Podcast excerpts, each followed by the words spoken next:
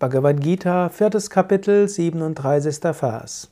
So wie das lodernde Feuer Öl zu Asche verbrennt, so verbrennt das Feuer der Erkenntnis alles Karma zu Asche. Nicht alles Karma musst du tatsächlich erfahren. Manches Karma musst du ernten. Das ist das sogenannte Prarabdha Karma. Also die Wirkungen deiner Handlungen, die begonnen haben, Früchte zu tragen, die werden sich manifestieren, diese wirst du erfahren. Du musst aber nicht alle Resultate deiner Handlungen erfahren.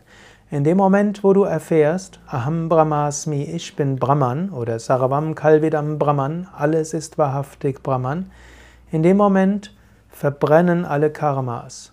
Denn wenn du die Lektionen schon gelernt hast, dann brauchen sie nicht mal äußerlich auf dich zukommen. Auch dieser Vers ist im Kontext des vorigen Verses zu sehen. Gerade wenn du vielleicht in diesem oder einem früheren Leben Handlungen getan hast, die du heute bereust, dann brauchst du jetzt nicht Angst zu haben, was jetzt alles noch auf dich zukommt. Bemühe dich vielmehr jetzt und in diesem Leben Gutes zu tun, an dir zu arbeiten, das Höchste zu erfahren. Wenn du entweder große Hingabe hast oder die Weisheit erfährst oder etwas bereust und dann mit Engagement Gutes tust, dann wirst du das vergangene Karma auch verbrennen können. Habe deshalb keine Angst vor der Zukunft, habe vielmehr Vertrauen. Tue das, was du tun kannst, so gut wie du kannst, mit ganzem Herzen.